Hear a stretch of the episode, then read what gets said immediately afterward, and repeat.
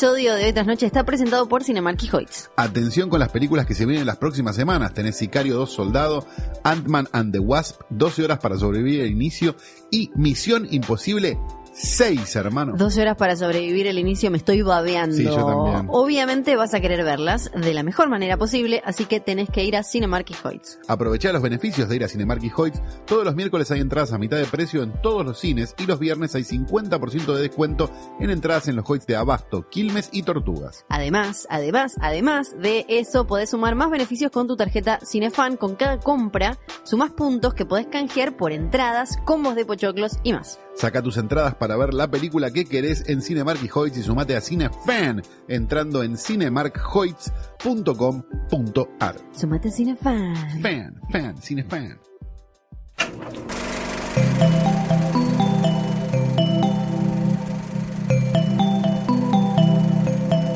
Estás escuchando Posta, Radio del Futuro.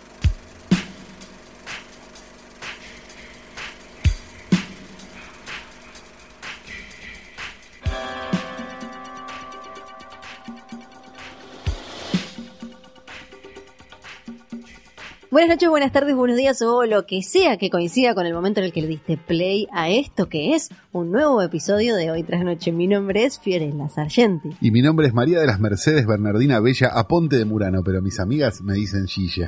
Gilla vino a tomar Hola. el té. Trajo unos justo. bombones. Ay, hay que decirle, es- para colmo son las 5 y algo de la tarde, o sea que Sí. reda, es horario Gilla. Es un horario re Gilla. Sí, uno podría decir, ¿querés venir a la hora Gilla directamente, no? Gilla tiene dos velocidades, tomar el té y matar. Claro, tal cual, tal cual. Hoy no tenemos un episodio especial, pero más o menos. No, sí, Sí, pero no. No es full, pero sí. no es full special, Pero no igual. sé. No es full, full. Igual vamos a comprometernos a algo acá en, en este falso vivo, como todo podcast que es grabado y qué sé yo. Sí. Porque hoy, jueves, eh, cuando estamos grabando esto, que sale un viernes 13, Jueves 12. jueves 12, se estrena en toda la República Argentina Bañeros 5. Que no hace falta verla para decir que es probablemente la más grande poronga jamás estrenada en cines. Este es nuestro compromiso.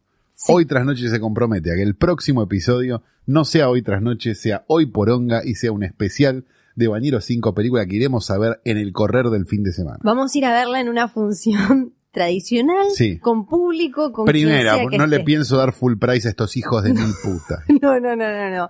Vamos a ir, nos vamos a sentar, nos vamos a sentar ahí, va a haber prueba, va a haber evidencia, vamos a tener que sacar Sí. alguna foto Sí, o algo.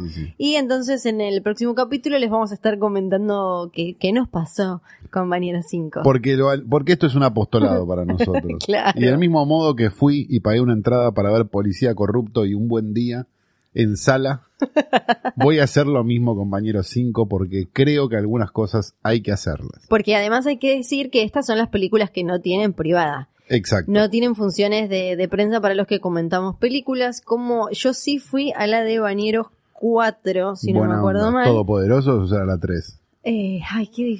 ¿La 3 Son cuál es? No sé. Ay, no sé, yo Sí, fui a perdés. una de, no sé, fui a una de hace unos años. Ajá. Después sacaron, me acuerdo, la misma productora sacó la del zoológico Sí. y ahí ya dejaron de, de invitar. Uno de los famosos que trabaja en esas películas contó, fuera de Sí. micrófono, por eso no vamos a dar su nombre, que el guion de una de esas, que no vamos a decir cuál es, se limitaba simplemente a decir el nombre del actor Sí, y, y qué pasaba. O sea, era como, por ejemplo, no sé, suponete que eras vos, ¿no? sí. Entonces decía, uno, living, entra Sí. Fío, hace algo, decía el guion. Sí, así algo. Bueno, la que yo vi, que no ahora voy a chequear que no tiene más guion. era medio así, e incluso se notaba Sí. que en el momento de la edición, de armar el montaje de la película, algo que es muy importante en, Sí. en, el, en el cine. En general, En sí. claro. Desde Eisenstein. Se notaba que había cosas que no tenían remate, entonces... Se lo- estiraba un poco. Sí, no, o directamente en algunas lo cortaban mordiendo alguna palabra con algún efectito loco era, pero, pero mordiendo la, la última palabra, o sea, editado como, yo me imagino decían como, pero le pisé un poquito la última, oh, ya fue, déjalo así. Los efectos de sonido son muy importantes. Hay un libro muy bueno Sí. que recomiendo a aquellos que les interese un poco el cine, que es la autobiografía de Lloyd Kaufman, el dueño Sí. de Troma, que se llama Todo lo que sé del cine lo aprendí del Vengador Tóxico, Sí, que dice que los efectos especiales son muy importantes porque sirven, por ejemplo, para hacer un ruido cuando alguien se cae claro. o para hacer el boing cuando unas tetas salen de una remera. Hilarante. Me parece una gran Claro. explicación de efectos Sí. de sonido en cine. La, la que vi, acá me apunta nuestro operador, productor y todo lo bueno, Nico, la que vi era Los Rompeolas, Bañeros. Bañeros cuatro, Los Rompeolas, Los Rompeolas, también vamos a estar hablando un poco de Yo esa. esa no, yo no, no, no vamos a revisar toda la saga. No, no, toda la saga. Vamos no. a ver la quinta y listo. No, No, yo no me reviso la saga ni de casualidad. Tiene un momento que yo, como para que se den una idea de lo que espero ver en, en esta quinta película, Mm. eh, en un momento hay dos personas hablando en una estación de servicio por la ruta y de golpe atrás, lejos, pasa un eh, micro de larga distancia de una marca. La cámara se va con ese micro, pero no porque en ese micro fuera un personaje importante o algo, sino porque era chivo de la marca y lo acompaña durante unos Ni. Suárez hizo tanto, ¿eh? Ni Suárez hizo tanto. Y vos te quedas tipo como, claro, el plusmar de Chekhov es como tiene que Sí. tener adentro, viene como el superhéroe o algo así. No, era solo porque había puesto ahí. Vamos a ver igual si definitivamente vamos a hacer eso o vamos a hacer algún espectáculo. Estamos entre dos espectáculos edificantes.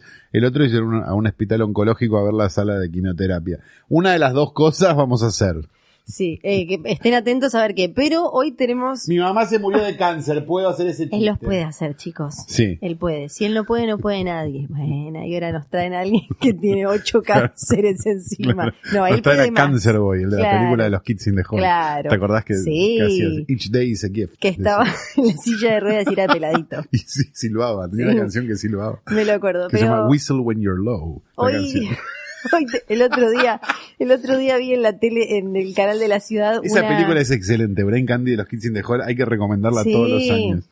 Una, vi una entrevistada en un programa del canal de la ciudad que parece que escribió un libro sobre esto que le dice el maestro al cáncer. Ah, buena onda. sí. Era rarísimo, decía, bueno, bueno, y acá está Pipita, que nos va a hablar de cómo ella le dice el maestro, su gran maestro, que es el cáncer. Es como que- Buena onda. ella Te hace ver al Mano Santa Olmedo con otros ojos, Sí, ¿no? tal cual, Sí. es como, ¿dónde está, eh, cómo es, ya me olvidé el nombre, Push Rayam Ramin, eh, de. Wild Wild Country, ¿cómo Ah, se sí, llama la ciudad? Hoyo. Sí, pero el nombre posta ya No me lo sé, olvidé. qué mierda, Y la ciudad ya me lo olvidé, ya Sí, vimos no pasa, capítulos. son indios, Flor. Ay, listo, ya está. Sí, no es importante. Pero esta semana tenemos otros estrenos en cartelera. Exacto, ¿querés hacer una pasada? Pues no los tengo acá. Vamos Pero a hacer una pasada, buscar. sí. Eh, yo vi Las Olas, una, la tercera película del director de El 5 de Talleres, una coproducción con Uruguay, Argentina y Uruguay.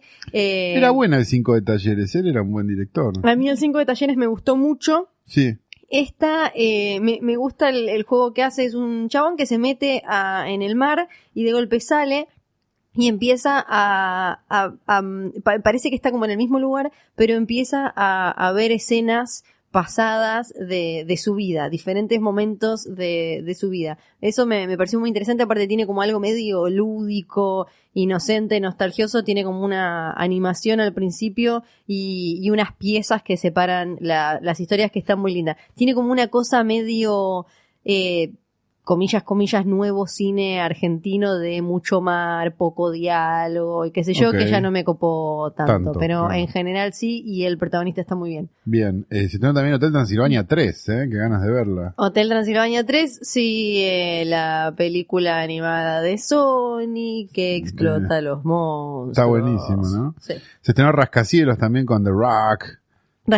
Que... ¿Qué querés que te diga? Eh, a mí The Rock me cae un poco bien. ¿Sabés qué me pasó a mí con ¿La The Rock? viste? Sí, la vi y fue como al Es principio... pésima. No es pésima. No es duro de matar, pero es pésima. Mm, en, eh, ahora, ahora te hago como un eh, del uno a duro de matar. Eh, pero a mí con The Rock me pasaba que al principio me hacía la, no, me cae mal, ¿por qué todos lo quieren? Y ahora que veo como ocho películas de The Rock por año, lo quiero cada vez más. Es un poco como el azúcar, ¿viste? The Rock Que- es como Susana. Todos la sobramos como, ah, esta bruta, no sé qué, y al final la terminas queriendo. Sí. O a Marley. Sí, claro, Sí. claro, ponele. O a Eh, Feynman. en esta es...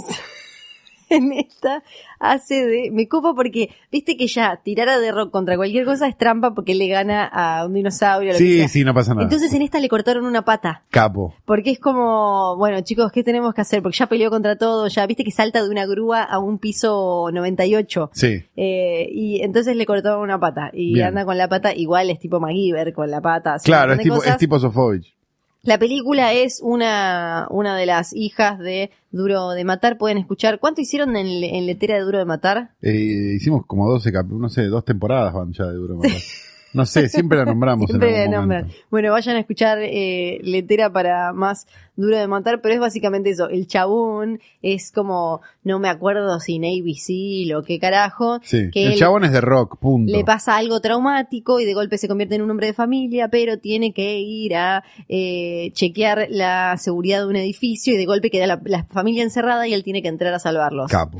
Es eh, duro de matar, pero solamente que él es muy, muy gigante y que tiene mucho efecto por computadora, lo que para mí llega un momento que le, le quita algo de magia que eh, tenía, bueno, igual obviamente el guion no le llega ni, ni, ni en pedo a Duro de Matar. O sea, es que del 1 a Duro de Matar estaría en un... Seis. Sí, 5, 5. Bueno, está bien. Sí, sí, sí, está bien, eh, pasa, pasa bien. Vemos cada porquería. Y aparte también. la hicieron muy bien porque la, la sacaron durante creo que la semana del aniversario de Duro de Matar que cumplió 30 años. 30. No lo digas así, negro. Sí, te lo digo así. Después, eh, bueno, se estrenó Bañero 5, que ya va- van a estar sucediendo cosas. En busca del muñeco perdido y Adiós a Europa, Adiós, Europa. que no las vi, te las debo a esas. Está bien, no pasa nada. Puedes no ver Adiós, Europa. Pero eh, algo eh, con Hotel Transilvania 3. Sí. Quería eh, hablar un poco Habla, de algo, dale, porque hay algo que pasa con eh, los, los monstruos clásicos y la como la sobreexplotación que me harta un poquito y que me parece que es la culpable también de que no tengamos una película digna de ninguno de estos monstruos desde hace un montón de, tiempo. Viste que hay una cosa como de que todos creemos que recontra conocemos eh, historias y que recontra vimos películas de Frankenstein, Drácula Sí. y demás, pero en general el gran público vio bostas, salvo Claro, el gran público vio Mary Shelley, el gran público vio Drácula de Coppola, Claro, vio... vio la de Frank Langella con suerte, en sábado de superacción. Claro, sí, sí, con sí, sí, suerte sí. viste la de la de Coppola, pero con suerte. Pero y, y además esta cosa de No la- sé si con tanta suerte, ¿eh? bueno, yo le tengo No es cariño. tan buena. Sí, eh, bueno, ahora nos enteramos que Wynonna no, no lo sintió como algo suertudo, ¿viste? No, pobre Wynonna. No, sí, no tuvo la, la mejor experiencia. Pero Flor no ha traído este escritorio al pedo, y no, es por eso. cierto, yo ya me había reentusiasmado. Yo traje este, al final traje el escritorio al pedo. ¿Ves que me dejas acarrear cosas al pedo y después no haces tu trabajo? Es por eso que Sí, vamos sí. a hablar rápidamente del portarretratos de hoy tras noche. ¿Sabes por qué lo hice? Porque vi que ¿Por nos qué? estábamos yendo, pero Sí. dije, va a haber un pelotudo por Twitter que dice, no hicieron el portarretrato. Pero- Y por ese pelotudo es que voy a interrumpir este capítulo y voy a decir, no trajiste este escritorio al pedo, No. tenemos la foto de mal, Tiner. Aparte sí. porque Banchero se va a volver loco, no sabe dónde poner la canción esta que pone acá abajo cuando estamos hablando. La foto de Danielito Tiner con la cámara de televisión y la camperita puesta en los hombros. Tenemos a Rita Hayworth sin perspectiva de género y a Rita Hayworth con perspectiva de género. Tenemos el logo bordado de hoy tras noche y tenemos la foto de un director muy, pero muy, muy famoso llamado Alfred Hitchcock que está en este momento en esa foto odiando a una mujer.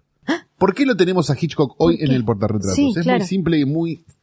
Hemos hablado de un montón de gimmicks Sí, a lo largo de este programa, los truquitos para llevar gente al cine. Y la verdad es que le hemos caído fuerte a William Castle, a Ruggero Pobre, Deodato, sí. hay un montón de directores que a Que lo el mejor... olorcito, que el Mega 3D, que lo te dio un paro el- cardíaco. Sí, que- el tamaño de plano y eso Sí. no era tan bueno, pero, pero, pero les hemos caído fuerte y la realidad es que Hitchcock también tuvo gimmicks y tuvo uno muy conocido con su película probablemente más conocida. Psicosis tenía un gimmick que en realidad estaba robado de otra película, que era Las colmo. Diabólicas de Clusot, del Sí. 55, Psicosis del 60, y era eh, una cosa bastante simple que era el no late admission, o sea, no se permitirá que nadie entre al cine después de que empiece la película. Algo que hoy nos suena como algo bastante normal, pero en aquel momento los cines eran lugares con bastante menos ley. Vos pagabas una entrada y entrabas en cualquier momento a ver una película y la película terminaba y volvía a empezar en su mayoría. En la mayoría de los casos eran continuadas. Sí. Tenía funciones, pero pero más o menos. digamos. Entrabas Yo- y salías Exacto, entrabas y salías. De hecho, yo, yo he visto alguna película en continuado cuando era muy chico. Este, era medio ridículo porque entrabas a la película en la mitad, la veías, terminaba y te quedabas a ver cómo empezaba. Claro. Que, era, que era como una deconstrucción bastante extraña. Y la gente entraba, salía y qué sé yo. En el caso de Psicosis, estrenada en el 60, si no me equivoco, por lo menos la película es del 60, así que supongo que 60, 61 por ahí. No hay nadie que venga a decir, no, fue, no, pues no importa. Y si viene que se vaya la cucha de su hermana. Bien. El punto es que el no late admission en el caso de psicosis estaba estipulado porque había una lógica dentro de la película, algo que no pasaba con la mayoría de los gimmicks o los gimmicks no sobrevivían mucho Claro. al, al gimmick, digamos, no sé, Sí. el caso de Homicidal de, de, de- del querido William Castle, eh, si usted se muere de miedo, eh, no te vas a morir de miedo. No. Pero en el caso de Psicosis era lógico y tenía sentido porque Marion Crane, el personaje, este, muere a los 10 minutos. Entonces, si vos entrabas Sí. a la película, y era una gran sorpresa, de de hecho, sigue siendo una gran sorpresa para los que ven Psicosis por primera vez que te, te digamos, te acomodás a un personaje y ese personaje muere a los 10 minutos. Eso, este, hacía que estuvieran obligados en realidad a hacer el no date admission para que, para generar además un ronrón gigante de la película de por qué no te dejan entrar tarde a la película, qué tendrá tan terrible, no sé qué. no sé Claro, era una forma muy, muy clara de explotar eso. de explotar eso y de explotar una película también que tenía Sí. de alguna manera, si, si lo pensamos un poco, una estructura inversa de tensión, porque digo, lo más terrible de la película pasa a los 15 minutos. Sí. Después son cosas, investigaciones, qué sé yo, qué sé cuánto, pero en realidad la- carne y las papas, como dicen los Sí. yankees, estaba ahí en ese momento. Sí, claro, ahora que pienso, si la ves por primera vez, después de eso, no, no, no te y de- después al final ves lo otro, ni de casualidad la vas a considerar como si la hubieras visto bien. Exactamente. Es por eso que Alfred Hitchcock, con unas ganas de odiar una mina increíbles en la foto, está en nuestro portarretratos del día de la fecha.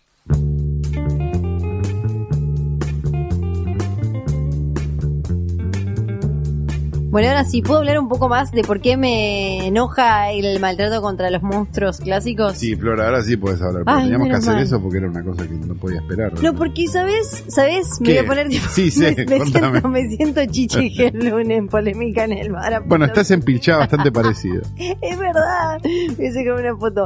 ¿Sabes lo que a mí me enoja? ¿Qué, Eh, re poca gente vio hoy, me parece a mí, eh, las películas de los monstruos clásicos de Universal. Obvio, Flor, ¿sabes por qué? Porque del año Porque están viendo esas porongas que te gustan a vos. Ay, bueno, de pero se pueden las dos cosas. Igual ahora en un rato vamos a hablar de algo relacionado también. Vos te vas a poner muy contento porque yo voy a tener que hablar mal de las películas de superhéroes. Ah, no lo puedo creer. Pero- ¿Qué pasó? ¿No te llegó el cheque esta semana? claro, me tiene que llegar todo- todos los días un cheque. Te dan guita. Sí, no, me da, me dan guita directamente de Hollywood, ¿no? Llega un cheque que dice Hollywood y Te llegó el cheque de Instagram para contestar preguntas. A mí me pagaron cualquier guita. ¿eh? A mí, a mí poco menos, pero me repagaron, obvio. Eh, no, bueno, es- decía entonces, monstruos eh, clásicos. Porque a veces da la sensación de que en- ya en la, en la descripción de los libros, por ejemplo, de Mary Shelley, de Bram Stoker, estaba esta imagen que tenemos hoy de lo que es Drácula, de lo que es Frankenstein. Y no, eso se hizo en los años 30 Sí, y 40 en Universal. ¿O no? sí. mientras me, me- no sé, puedo trabajar así. Yo le cuento al oyente. No le cuentes que No, dibujé. me está dibujando barbaridades en un papelito. No son porongas igual, es peor. No, es peor, es peor que poronga, Es mucho peor. chicos. Ojo si sacás una foto, Nico. Ay, Eh, sí, ahora lo vamos a sacar. sí, vamos a darlo por vuelta. Bueno, monstruos, volvamos. sí, Sí, monstruos, de monstruos. super, de, Estás monstruos de superhéroes. Estoy indignada. Pero me, me parece que es un lindo ejercicio hoy. Eh, tratar, recién hablabas, contabas lo de el gimmick de psicosis y Sí. verla desde el, el principio y uno como hoy se puede imaginar lo que es ver psicosis sin saber nada, como esas primeras personas que fueron al cine a verla. Me parece que es un lindo ejercicio ver las películas de clásicas de los monstruos de Universal, eh, pensando sin toda la carga que tenemos después de Drácula se tiene que ver como Bela Lugosi, o sea, entendiendo que de ahí salió todo. Y sin el pop, ¿no? Claro, Digo, porque hoy por hoy la gente a lo mejor lo ve a Frankenstein, digo, y está Lugosi, digo, haciendo Sí. Frankenstein, pero ni, ni interpreta Lugosi, ni interpreta este Universal, ni interpreta nada, porque ya llegaron a un punto como de pop absoluto. Claro, sí, sí, incluso, por ejemplo, Hotel Transilvania existe porque está el, Monster High, las Barbies esas que son la hija de Drácula, la hija de no sé qué, la hija de no sé cuánto, y todo, la imagen, o sea, la, la, la, la- que, todo lo que usan viene de esa construcción que se hizo en Universal en, en los 30 y los 40. Por ejemplo, no sé, la, la novia de Frankenstein, que es como una de esas, que debe ser como la primera secuela superadora o una de las primeras, Sí, ¿o no? la, la gran secuela operadora, sí, para mí. Claro, y, y- y la imagen de ella con el pelo de esa manera que quedó, que después eh, la, lo, lo homenajea a Tim Burton en Frankenweenie y eso, que lo vimos 10 mil millones de veces en dibujitos, en cosas, en Los Simpsons, viene de ahí. Claro. Entonces, eh, eh, estamos en una época en la que vivimos hablando de la cultura pop y de qué sé yo, y de la referencia de la referencia, y lo meta, y que en Ready Player One te tiran 10 mil millones de nombres y qué sé yo, pero después me puse re abuelo Simpson. No, y bueno, ¿ves, Y después- ¿ves lo que es mi vida? Pero si, pero si no vimos las, las originales, hay por lo menos todo ese lenguaje visual del terror clásico nos va a que no- lo vamos a entender de manera superficial. Podemos señalar de dónde viene, pero no entender eh, por qué es como es. Eh, a mí, sobre todo, mi, mi, mi favorita es eh, Drácula, que es la, la que inició todo, y ya que estamos podemos recomendar Freaks del mismo director de Todd Browning, ¿o no? Sí, podemos hacer un montón de cosas. Podemos Sí. empezar por contar la historia de Universal, Sí, por que favor. puede ser divertida. Universal, los Universal Monsters o los monstruos de Universal, que son una serie de películas que sucedieron más o menos desde los años 20 hasta los años 50 con seriedad, digamos, eh, eran, eran lo que hicieron parar a Universal Studios. ¿sí? Universal en realidad era una compañía neoyorquina que se fundó en 1912 por un señor que se llamaba Carl Limy. ¿Sí? Carl La. Sí. Carl tenía Nickelodeons. Los Nickelodeons eran unas máquinas que vos ponías una moneda y veías algo en, un, en unos... eh, Nick de moneda. Exacto, un nick de moneda, un nickel, un odeón de moneda. Este, que no es una cadena que tiene dibujos animados, sino que Sí. antes era un objeto. Si quieren ver un Nickelodeon, pueden ir al Museo del Cine, que hay uno funcionando. Bien, eh, el punto era el siguiente. Esas, esos Nickelodeons tenían adentro películas cortitas que vos veías y listo, que te, se- te las veías vos solo. Eh, esas películas se las compraba Limi a los Edison, que eran los que hacían ese tipo de películas para, para entretenimiento. Los Edison, como vieron que el Nickelodeon era un gran negocio, empezaron a eh, cobrarle más caro los derechos de las peliculitas que pasaban en los Sí. Nickelodeons. Entonces, Limi, que no era ningún boludo, dijo, para, Dinero. voy a hacerlas yo las películas. Sí. Y fundó Universal Pictures. Que hoy eh, sigue En siendo 1915. de, de las más importantes. Exacto, en 1912 funda y en 1915 se va de Nueva York a Los Ángeles porque todos estaban yendo a Los Sí. Ángeles a hacer películas. Va por acá. Empieza a hacer una serie de películas muy baratas y muy chotas y demás, Universal, durante un tiempo hasta que en 1922, con la ayuda, digamos, de haber comprado los derechos y demás, hace el Jorobado de Notre Dame. El Jorobado de Notre Dame, en el Jorobado de Notre Dame actuaba Lon Chaney. Lon Chaney era en aquel momento el hombre de las mil caras, un tipo que tenía la particularidad de maquillarse incluso él mismo muchas veces y de cambiar mucho de, de fisonomía en un cine donde era todo bastante más lineal, ¿no? Este, la película digamos, en la película invierten más plata, obviamente, pero Lon Chaney Sí. era una estrella en aquel momento ya y demás, pero era como la apuesta de Universal. Al punto de que ganan en aquel momento 3 millones de dólares, que si lo pasamos 3 millones de dólares del año 22, 23, yo no sé cuántos millones de dólares son ahora, pero deben ser como 100. Mucho. Este, movidos por esto y, y copados un poco por la movida, en el 25 hacen El Fantasma de la Ópera también con Lon Chaney. Y estamos hablando de que, que no eran películas consideradas eh, B, bizarra, No, cero. bla, blue. El cine B estaba dando vueltas un poco, no, todavía no, porque esto es, esto es precódigo, sí, esto es precódigo. Este, pero, pero sí había, este, películas muy baratas, Sí. digamos, porque el entretenimiento, el cine era un entretenimiento muy barato también, digamos, para que se tome una noción, la película recaudó 3 millones de dólares, pero la película, la entrada al cine costaba 50 centavos. Sí, sí. O sea que es como, si haces toda la cuenta, es una locura de gente. También es una locura de gente que a lo mejor no tenía tele. Bueno, no tenía tele. No tenía tele y... Pero, y que el único entretenimiento móvil y loco y no sé qué podía ser el teatro o esto. Esto era mucho más barato que el teatro, entonces era, era menos elitista y demás, con lo cual se explican los números. y, y digo, y Lon Chaney no era una estrella eh, tampoco como de culto o algo así. Era no, una estrella, cero, era una estrella, claro, era, era un, sí, un Sí, sí, sí, Pablito un- Cherry.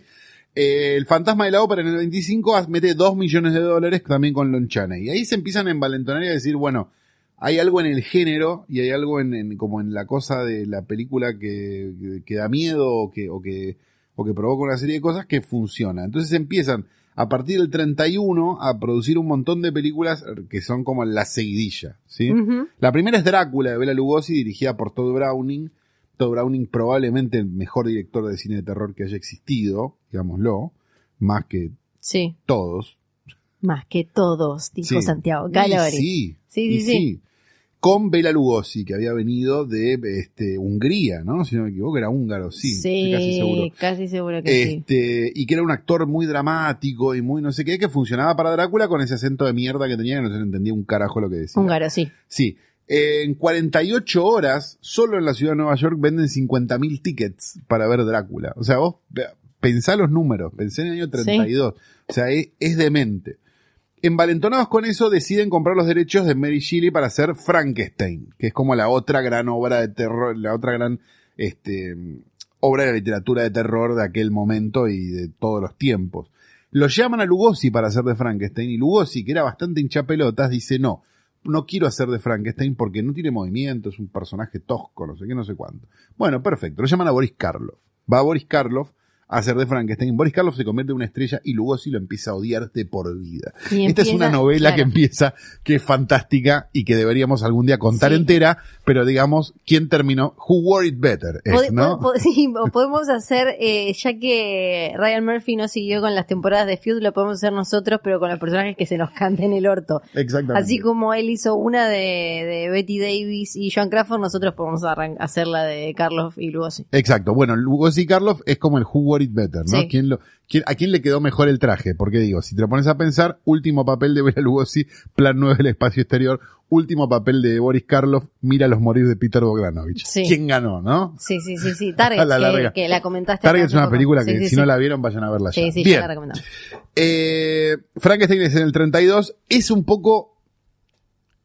El, no llegas. O sea, la- Drácula y Frankenstein hay una gran discusión sobre cuál es más éxito que el de la otra, digamos. Pero, pero si vos pensás en los Universal Horrors, la cara que te aparece de Frankenstein y no la de Drácula. A pesar de que Drácula está buenísima. Sí. Digo, en su versión, aclaremos, hay otra versión, hay una versión española también, del mismo año, que firma Universal con actores mexicanos, porque no había doblaje, entonces hacen unas películas en español ya fue total. Que es muy graciosa. No, No la vi, No la vean. vi. No la vean. Este, en el 32 mismo lo llaman a Car- Carlos Benítez. Sí, dice, ¿no? Porque ya Lugosi Ya estaba en otra. Este, para hacer la momia. Que es otra de las imágenes clásicas del universo. Y otro que no se movía, que tenía como la cara feucha, que no sé qué. Y en el 33 se ortiva Karloff Sí. con el hombre invisible. Le dicen, ¿querés ser el hombre invisible? Si no se me ve, dijo Carlos. Ya estaba Entonces todo. lo ponen a Cloud Reigns. Bien, ese es más o menos los 30. A mediados de los 30, y acá me parece que es donde ya empiezan a tener como una conciencia de negocio. Sin embargo, a pesar de que, bueno, hasta ahora podíamos decir, bueno, les funcionaban las de terror y las hacían. Sí.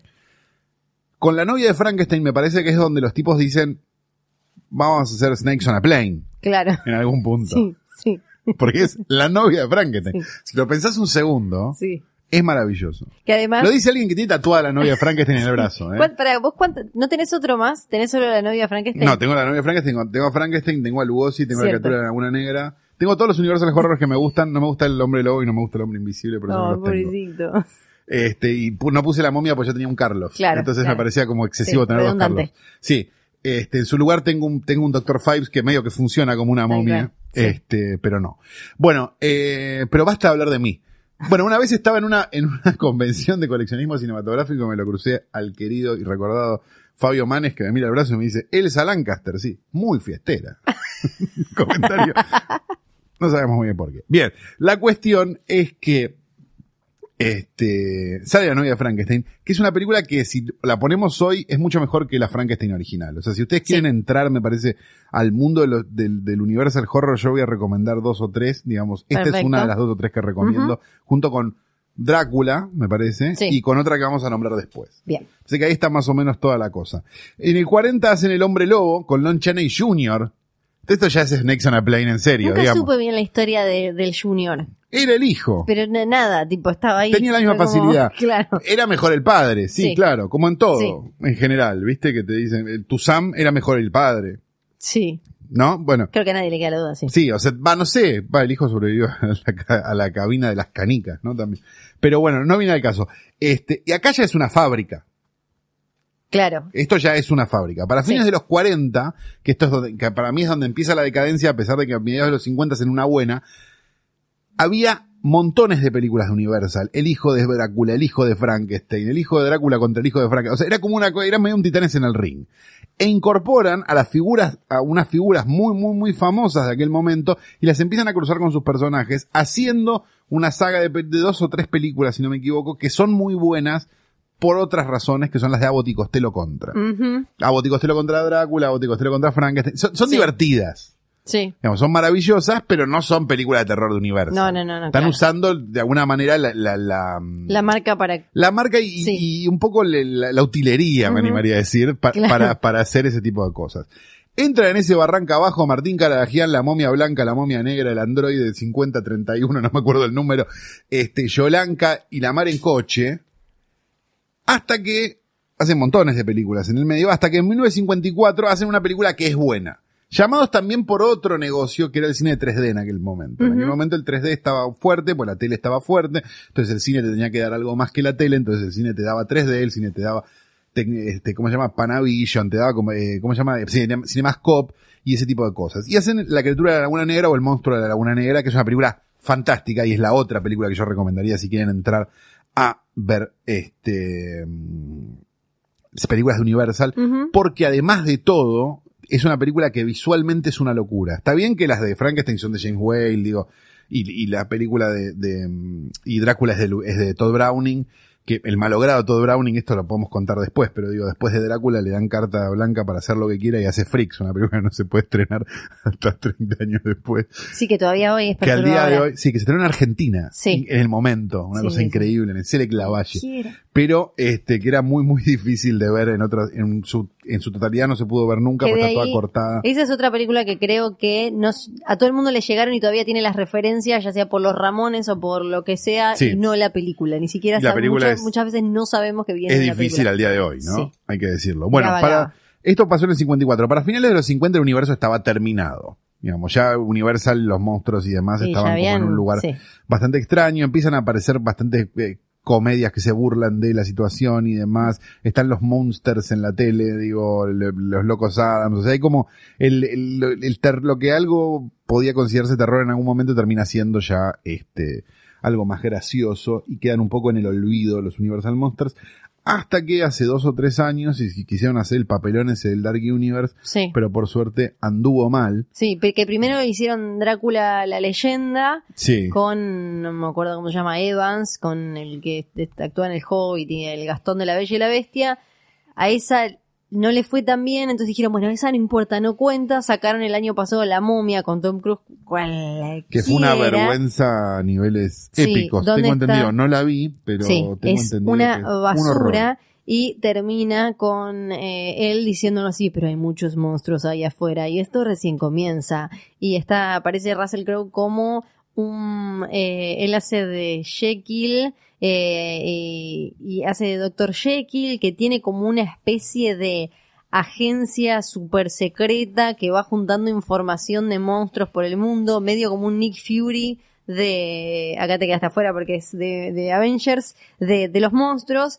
Y lo que pasó fue, bueno, se sacaron esa foto millonaria con, porque supuestamente iban a estar Johnny Depp, Javier Bardem. una foto millonaria que ninguno está en la foto que No, eso es maravilloso que- le fueron a sacar una foto al fondo de la casa Sí. y lo y lo termi- y la- lo pegaron por Photoshop Y al final quedó todo ahí en veremos. por Iba- suerte Sí, no me acuerdo quién era, iba a hacerse cargo de la novia de Frankenstein, que en un momento le iba a protagonizar Angelina Jolie, quedó todo como medio ahí después de la basura de la momia. Muy fiestero, sí. sí. como, como para adaptar el chiste de Manes. Bien, eh, eso es más o menos la historia del Universal Horror. Como para... No sé si fui completo. Fuiste muy, muy completo, entonces, ten- y, y de que no sean de monstruos, ¿hay alguna que te haya gustado? No me acuerdo tantas. Yo, eh, a mí me pasa una cosa que es Sí. que yo pongo en la balanza Freaks, ponele, Sí. o pongo en la balanza la otra de Browning, que ahora no me puedo acordar el nombre, la voy a recordar, gracias Ponele, a IMDb. Pero, y me, mm, y, y a mí las Universal me resultan medio The Unknown. la del Sí. 27 de Browning. Y medio que mm, me gustan más las otras. Me gustan, digo, y si incluso pongo en la balanza algunas películas de terror, este, o sea, me copa la iconografía. Sí. Digamos, y me parece genial como, como la- esa iconografía medio Famous Monsters y no sé Claro. qué, y como me hubiera encantado tener esa niñez, digamos, donde, donde se consumían ese tipo de cosas. Ahora, la realidad es que si uno evalúa las películas, eh, La novia de Frankenstein es buenísima, el, el monstruo de la laguna negra es buenísima, Drácula es buenísima, Frankenstein es bastante aburrida. Sí. Hace mucho que no la veo. Drácula la, la, la vi hace poco. Drácula es bárbara. Sí, Drácula. Las de, las de Lon Chaney son llamativas por, por el experimento, más, que, más que por la película en sí. Entonces hay algo como, como medio, me parece que en el mismo tiempo estaban pasando otras cosas más interesantes. Sí. Y a mí igual me gusta, mm, eh, eh, recién hace un rato hablabas de em, la, la criatura que la dirigió Jack Arnold, Sí. que también hizo em, El Increíble Hombre en Menguante, que también es de Universal, es, es increíble, o Black Friday. Como... Pero no se considera el hombre menguante como universal. No, no, no, no, pero, claro. o sea, sí lo meten en el, eh, eh, desde lo formal lo meten en el catálogo, pero no entra Pero es dentro más de los monstruos. ficción. en Sí, lo, lo meten como en esa época de medio de ese tipo de explotación de Universal, pero por ejemplo en la colección de Blu-ray eh, de los monstruos de Universal no No aparece. aparece, claro. Pero eh, me parece que venía montado del éxito de, de todo esto, por eso Universal se le animaba a eso. Em, en Black Friday está Boris Karloff, si no me acuerdo Sí. mal. Eh, esa también me gusta mucho, de las que no son de, de las clásicas de, de Universal, o This Island Earth, que de ahí salió Sí. eh, también es otra que dio imágenes súper icónicas y, y quizás la película no se conoce tanto. Lo que pasa es que ese producto también estaba en los otros estudios al mismo tiempo. Claro. vos tenés montones de esas películas Sí. en aquel momento. El hombre menguante sí, sin dudas, es maravillosa, pero vos tenés al mismo tiempo, no sé, el ataque de la mujer de 50 pies, que creo que es de Fox. Sí, Entonces hay como cosas que están dando vueltas al mismo tiempo. Había como una idea de, viste, el miniaturismo, el gigantismo, el no sé qué, iban tenían un pasando. pedito con eso. Claro, y eran como periodos. Si vos mirás los años de las películas, te das cuenta que sí, todas del mismo año. Como si acá hubiera, este, no sé, de golpe hubiera 10 películas de superhéroes en un año. Ah, está pasando. Ya.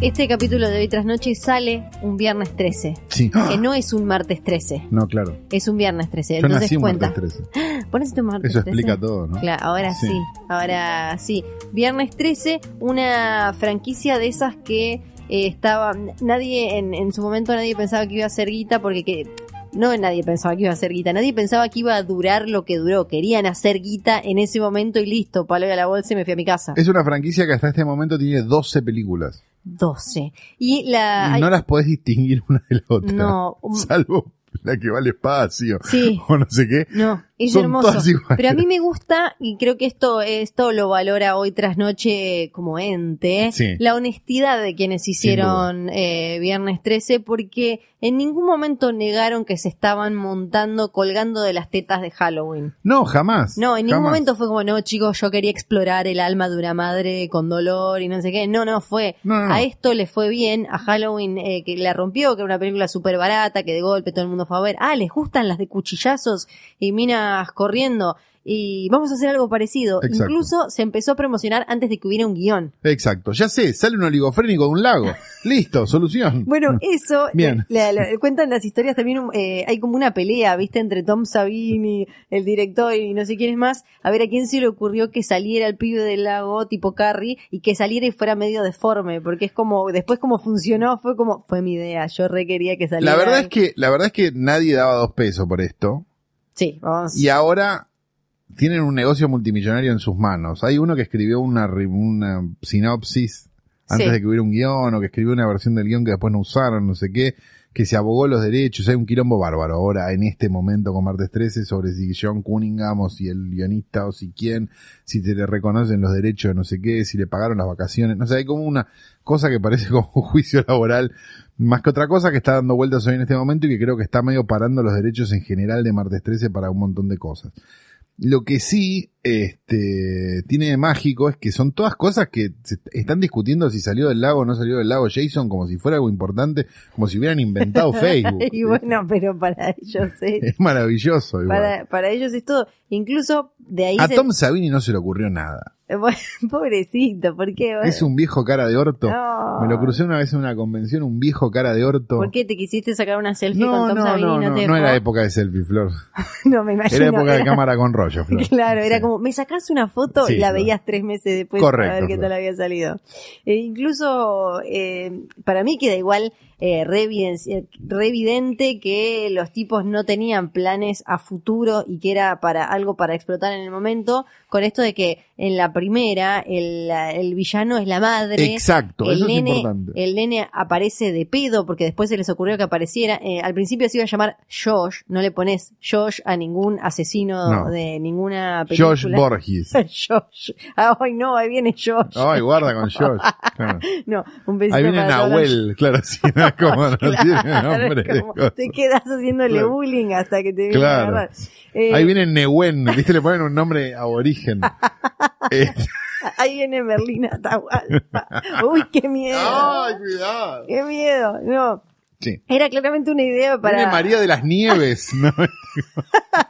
Bueno, igual creo que estamos subestimando porque el suéter de la madre, el famoso suéter de la madre, tampoco daba muy asesina. No, y, es al, verdad, es y verdad. al final, así que estamos, subesti- estamos subestimando y Sí. prejuzgando a la gente. Sí, también disculpas. Freddy, no, digamos, si te lo pones a pensar. Freddy no, a mí. Freddy me da Villarreal ya a esta altura, no Sí. tanto Kruger. Si No. lo pensás un toque, Freddy tampoco Ay, da no, miedo. qué triste, claro, es verdad. Sí, Freddy no da miedo. Pero lo importante es que el-. Jason no estaba en la primera, estaba la No. madre y era una película más de terror. Sí, era un, era un slasher. Que lo, lo que hicieron fue ah, desnudar Halloween de todo, dejar las partes básicas como que hay, bueno, hay pibe muerto, hay un loco Sí. que lo sigue. Sacar y, toda marca de autor. y llevar, claro, y llevar todo a 11, Sí. ¿no? Entonces es como, bueno, ¿cuántos muertos hay? Eh, tanto, Lle- 80. ¿Cuántos litros de sangre usaron? Bu- Bueno, 120 más. Eh, eso es, básicamente. Y a medida que se iba iterando en, en el tiempo, a diferencia de Halloween, que tenía como una, si querés, un cierto Sí. crecimiento dramático de bueno, no, lo que pasó fue tal cosa, papá, papá, una, una novela que ahora se la pasaron por las pelotas. A mi modesto entender, por suerte, pues la verdad que habían Sí. llegado a un límite ya que no se entendía un carajo lo que pasaba. En el caso de, de Martes 13, son bastante lineales, son bastante parecidas más a cuando el porno tenía argumento Sí. digamos, la gente iba a ver cinco muertes por película y punto. Y Sí. se iban poniendo cada vez más creativas. No me acuerdo cuál era, si era la 3 o algo, que le, le clavaban un machetazo a uno y lo tiraban en silla de ruedas por una escalera, que era una cosa hermosa. Creo que es la 3 o la 4. A mí lo que me encanta, eh, sí, sí, perdón. no, no, no, no, era, era eso. Sí, es que mm, eh, lo, después cuando lo empiezan a revivir, que ya llega un momento en el que ni ellos saben cómo lo reviven. Porque al principio, no me acuerdo en cuál muere, bueno, en la, en la que es el, el final, que se llama, creo que La la 4. seis. Pero, no, es, es antes. The Final Chapter, la 4 Sí, es The Final Creo que es Chapter. la 4. Que, Perdón por la duda, pero la verdad es que son todas iguales. Las vimos Sí. todas, pero son todas iguales. que aparte era, la sacaban una por año. Sí. Eh, entonces, y ya en el, esto creo que fue en el 84, en el 85 hubo otra en la que no está Jason. The Beginning. Jason. y después eh, lo, lo resucita. Uno, bueno, uno sin querer con una, no sé, un pedazo de chapa y un rayo o algo así. Sí, ponele. Después lo resucita otra que estaba tratando, y aparte me encanta porque él es como un perrito que en las vacaciones lo tiraron en cualquier lado y él sabe volver a casa, Sí. porque siempre la historia es que él quiere volver a eh, Camp Lake y después lo resucita una que quiere resucitar a no sé qué pariente que se Sí, y lo resucita Jason. y lo resucita Jason. Después lo busca el FBI. Después, cuando se va al Esa es la de espacio. Nueva York, la que lo busca el La FBI. que lo busca el Se va al FBI. espacio en Jason 10. 10. Yo la 9, la, la 10 también. Sí, la 9 la vi en el cine, no había nadie. Sí. Era no. yo solo. Sí, Y- en, el, en el extinto cine Savoy. Hoy Arte Multiplex. Arte múltiple. Ya, sí, sí, sí, claro, claro, sí, sí, el, eh, ya sé cuál es. Y yo no iba porque no estaba acá, ¿viste? No, obvio. no vivía Flor. acá, yo soy del interior. Aparte no se va al cine solo por si viene un señor y te quiere tocar. ah, ya, no, es no. muy común. Sí, eh, y pa- para mí les Vos no pasó... te criaste en época de valijero, yo no, sé. no, son solo una leyenda para mí, son medio como el cuco, el hombre de la bolsa.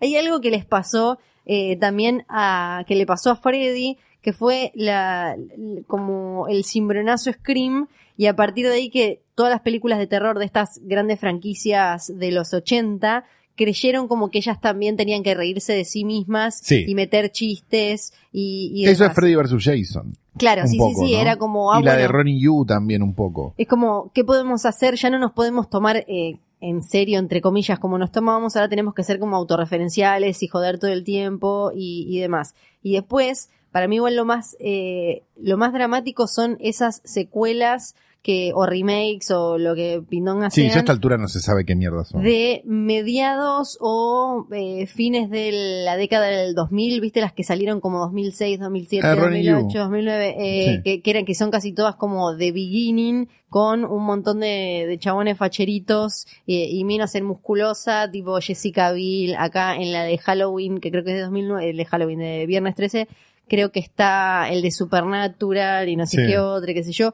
No me acuerdo ninguna que me haya gustado de esas. No, y hay también una cosa, me parece, de, de- como de, de reírse, pero sin terminar de reírse del todo, porque, porque me parece que hay, hay una cierta autoconciencia que hace que no, que no te rían tanto, porque digo, vos tenés otras sagas que definitivamente se ríen casi desde el primer minuto, Sí. como es, no sé, toda la saga de, de Chucky, digamos. Claro, sí, sí, sí, tal O cual. sea, Chucky es la primera, funcionó, listo, qué sé yo, no sé cuánto, no lo pudieron creer y a partir de ahí empezaron a hacer comedias.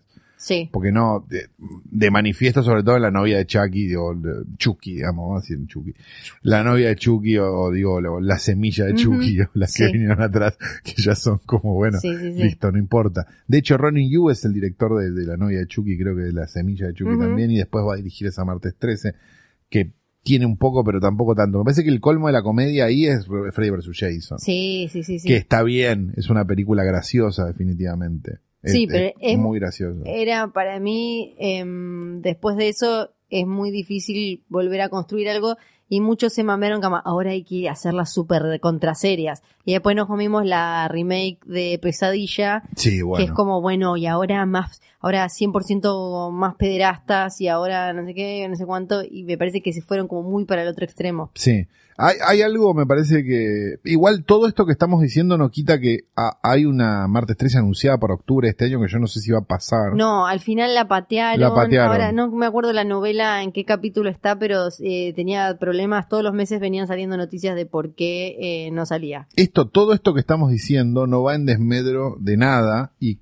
estamos absolutamente excitados por ver Sí. martes 13 13, que es como se va a llamar, que me parece un título es fabuloso. fantástico. Eh, uh, parece que la última noticia es que la volvieron a patear por Para- un montón de novelas. No, es como que la cancelan todo el tiempo y Porque la Jason resucitan. Cunningham dijo, ah, lo de la máscara fui yo, ¿eh? la, la cancelan, la resucitan. La cancelan. Una cosa que leí que me encantó es que el primer Jason, el que hizo del nene todo deformito, tiene una banda eh, de punk que se llama. Primer Jason. Se llama First Jason.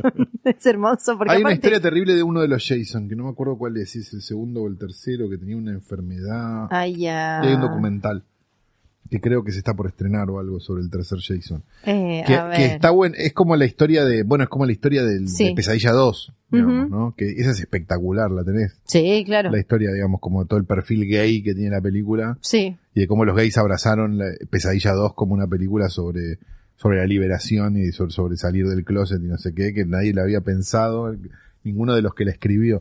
Y hay un documental ahora que creo que está o está por, por estar sobre eso, que también es súper interesante. Bueno, otro día podemos hablar más de pesadilla. Podemos hablar más de pesadillas, podemos hablar de cualquier cosa durante horas. Somos gente muy instruida. Hoy vamos a estrenar una nueva sección que va a ir y venir como todas las que hago yo. La de hoy se llama ¿Qué pasó con? Me mato con los nombres, ¿viste eso ahí? Así que desde la tierra, donde el hombre confunde a veces el animal con una mujer, llega la fueguina más famosa, número No, no, más no. Después los chicos me escriben. 8 No. Oh. de la Argentina, Fiorella Sargenti. Ay, Estamos bueno. desordenados hoy, no Sí. damos el escritorio, no nos presentamos. No. Bueno, no importa. quiere hablar, hablar, vino a hablar. vine hablar, muy hablar. habladora Sí, hoy. no. Bueno, no importa. Eh, se llama así porque la verdad es que soy un genio creativo de los Sí. nombres. ¿Qué pasó con? ¿Qué pasó con? ¿Qué pasó con? Hoy vamos a hablar las comedias románticas. ¿Dónde están las comedias románticas? ¿Querés que te cuente? Sí, contame, a ver, dame la, la respuesta de Calu. Las comedias románticas hoy son impracticables. Vos ves las comedias románticas y el lugar de la mujer es siniestro. ¿Me Exactamente. equivoqué? No, ¡Vamos! vamos por ahí, vamos por ahí. Pero hay, hay un poquito más para La tenés desarmar. que trosquear ahora para levantarte minas, ¿viste? Tenés que hacerle Claro. como el... ¿sabés quién Porque es dijo? lo que quiere la gente. ¿Sabés Soy quién dijo eso eh, hace poco? ¿Quién? Henry Cavill, el que hace de Superman en Sí. las nuevas películas, el que está en la nueva Misión Imposible, Sí. dijo que ahora que está soltero, pero que le da cosa salir con minas, porque al final hoy, viste, la mina te acusan de cualquier cosa, me van a juicio violador. por cualquier cosa, estas hijas de puta. ¿Por qué dijo Sí. eso? Pero. Capaz No. porque lo piensa. ¿no? Claro, era como, si no sos violador, Claro. nadie te acusa de violación. En general, cuando la gente dice eso, lo dice porque lo piensa. Sí, sí, sí, sí, claro. Porque viste, después las estadísticas de denuncias falsas te muestran y son minúsculas Claro. al lado de las de violadores. Pero hay, ¿eh? claro. Pero hay, ¿eh?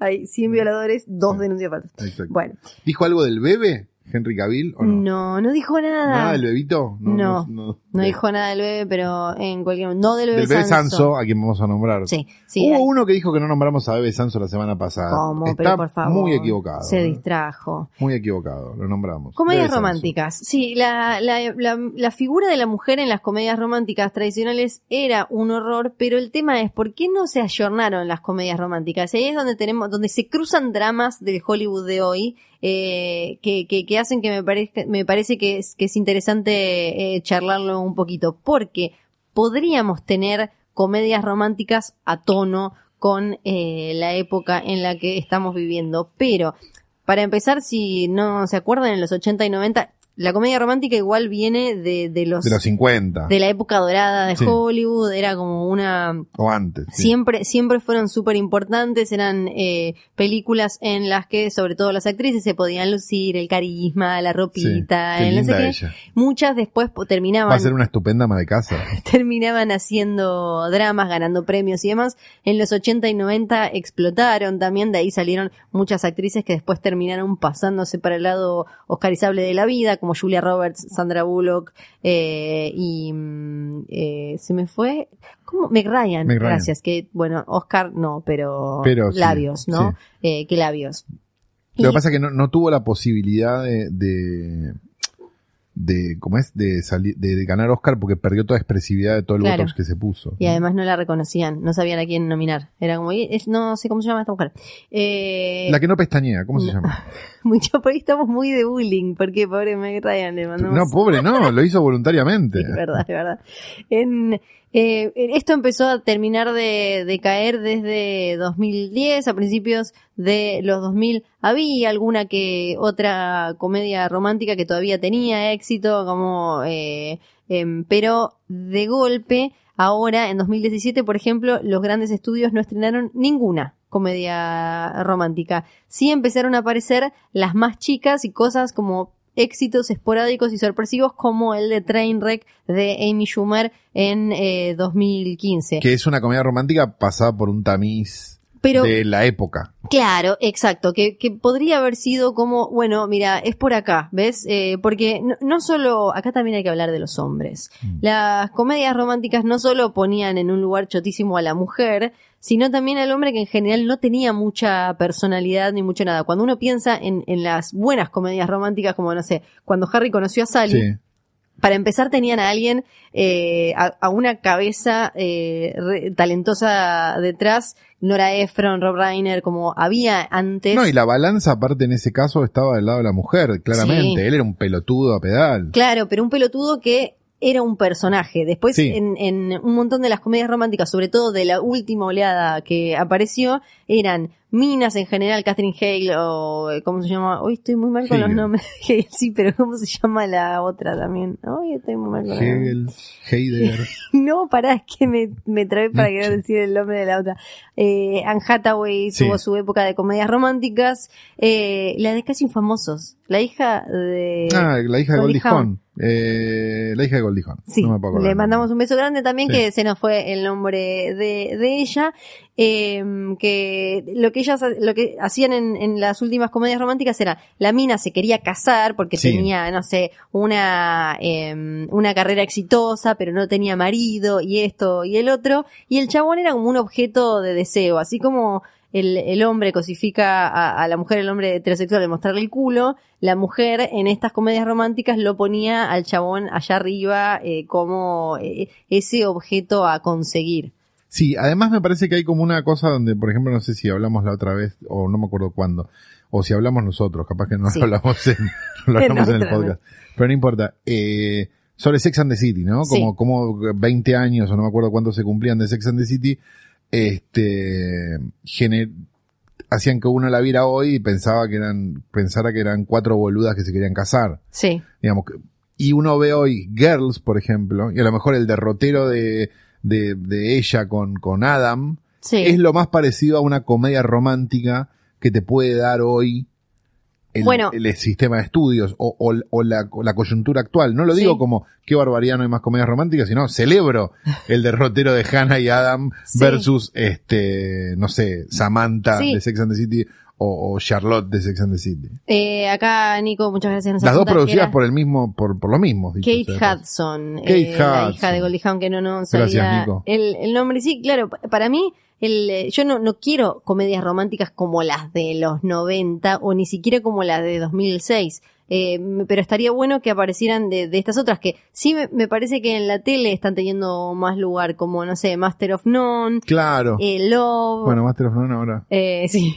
pero. O Louis, bueno, Louis ahora. Ah, No se puede. Pero eh, hay lugar todavía ahí. Y ahí eh, es donde se mete otro de los dramas de la industria de hoy, que es, que acá lo hablamos un montón, del presupuesto medio. Ahí es donde aparecían todas estas películas. Presupuesto medio era lo que hoy sería una película de unos entre 20 y 60 millones. Pero Exacto. hoy los, los grandes estudios hacen las películas de quichimil trillones, de billones, de no sé qué, O de nada. o las muy, muy Que minusculísimas. no las hacen los estudios. Las hacen Que las, se las compran. compañías. Eh, eh, claro, entonces la- las películas esas del medio, donde antes tenías desde una comedia eh, romántica con, eh, no sé, Jerry Maguire o Speed, sí. ahora no están. Hace un par de capítulos hablábamos de Papá por Siempre, de cómo Sí. a mí me pareció una película de terror y que había un tráiler como de que, ¿no? ¿Se acuerdan? de eso? exacto. Bien. Eh, si vos ves, ¿cómo se llamaba la de Will Smith? Que era como uno que era un... Hitch, Hitch. sí. Que era uno que te ayudaba a Ah, seducir, no sé qué. sí. Si ves los primeros cinco minutos de Hitch, Sí. es, es lo mismo que te pasa con, mis- con, con Sí. Papá por Siempre. Sí, sí, sí, hoy es... eh, Con el tipo cual. diciendo, si la mina te dice que no, es que dice que sí. Hoy es como... Todo totalmente naturalizado y no fue en 1920, fue hace 10 años, 15 años. Hoy lo podríamos pasar en 10 los colegios secundarios como esto es todo lo que no sí, hay con la que música, hacer". con la música de, de Luchemos por la Vida. hay que Sí. pasarlo. Tal cual. Y hay otra cosa loca, es que para Hollywood, según sus números, las películas, las comedias románticas no se vendían bien afuera. Nosotros podemos decir acá, ¿cómo? Si yo todavía hoy veo un cable. No, pero es muy americano, es un fenómeno muy americano, es Eh, cierto. Los chinos les deben importar un carajo. la Tal cual, porque nosotros estamos como en eso, tenemos como la cabeza eh, súper acostumbrada a consumir vínculos y relaciones yanquis y demás. Pero en, los países eh, más grandes del mundo, que son Los los, colegios le privados mueven, tienen spring break ahora. claro. Imagínate lo que está, lo permeables que somos a la cultura americana. Tal cual, Sí. en cambio, como decías vos, eh, a un chino, a un ruso, no sé qué, no se siente interpelado por esa historia de, amor, entonces las películas es muy difícil que vendan bien afuera. Y ahí hay otra cosa también que eh, aparece ahora.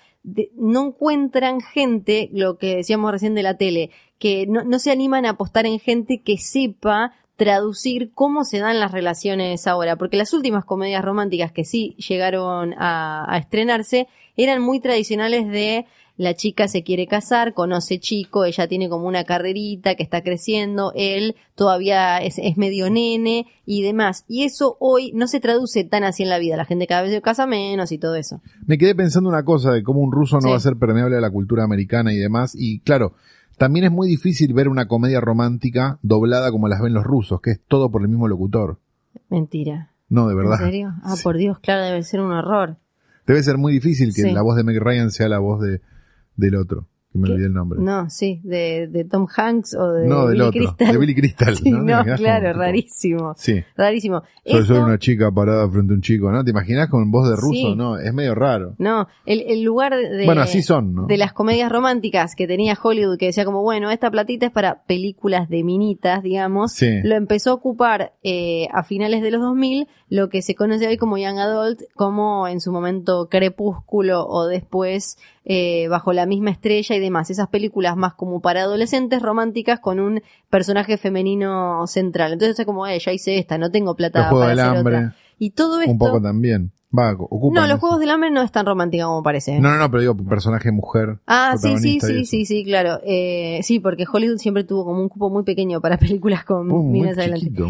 Y, y a la vez, todo esto generó que las actrices jóvenes no quieran quedar encasilladas ahí. No, que- Como entonces, la boluda de Anne Anne Claro, claro. todas escaparon cuando estuvieron cerca de cuando Hollywood las estaba por coronar como America's Sweetheart, la nueva Julia Roberts, Sí. se escaparon desde Pero Anne no se escapó. Anne se escapó Anne no se igual, se escapó. ganó un Oscar. Pero de pedo, hizo la poronga sí. esa con, con Robert De Niro, que no sé Sí, por qué era. sí, sí, un error. Pero Rachel McAdams Esa es como la última, ¿no? Sí. La que decís, esto no puede ser. Es un error. Rachel McAdams, Jennifer Lawrence, Emma Stone se escaparon cuando hicieron algo parecido y te- eh, comedia romántica pasó a ser como una mala palabra. Igual, películas que para mí son comedias románticas modernas y Sí. que me gustaría ver más, que ahora ocupan un lugar, eh, aparecen más desde el indie, no desde el indie, comillas, Sí, ¿no? Desde, desde lugares alternativos y no los grandes eh, estudios son por ejemplo The Big Sick, Obvious Child, Sleeping with Other People, What If, esas son de los últimos años y a mí me gustan mucho y me parece que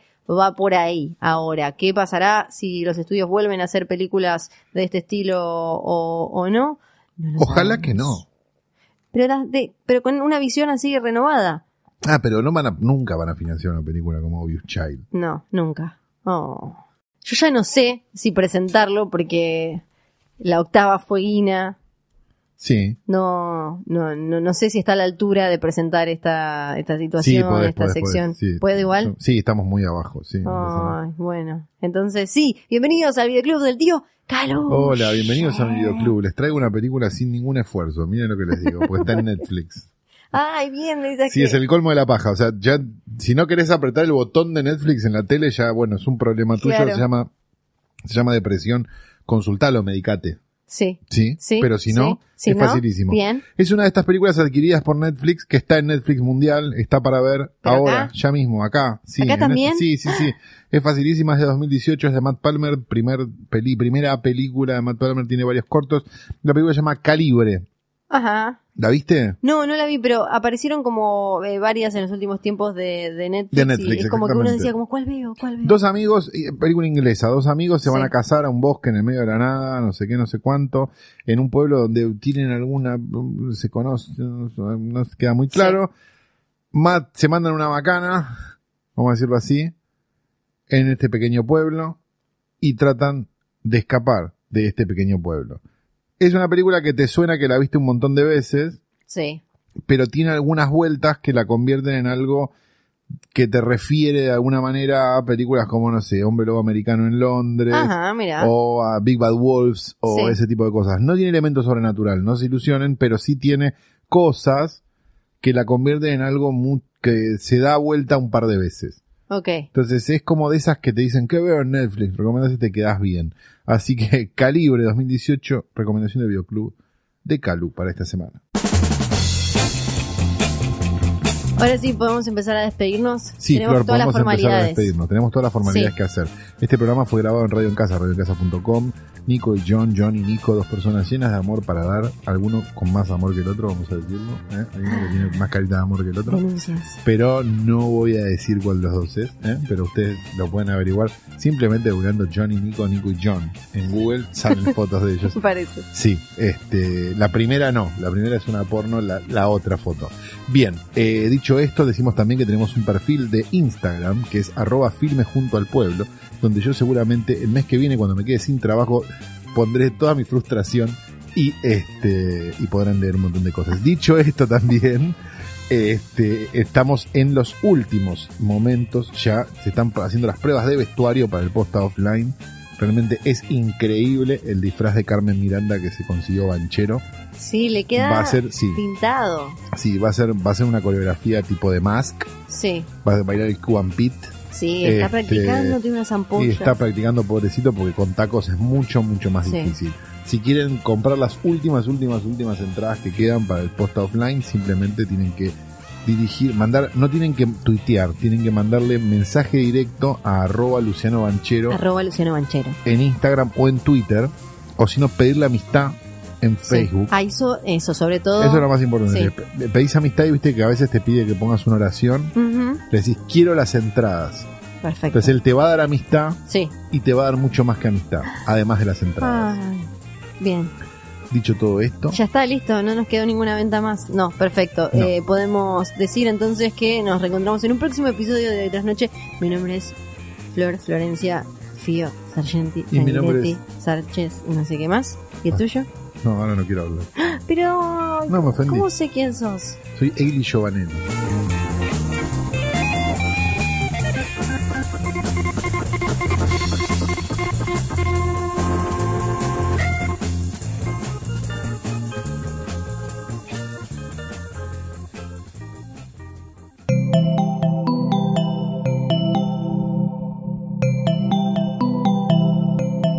Estás escuchando Posta, Radio del Futuro.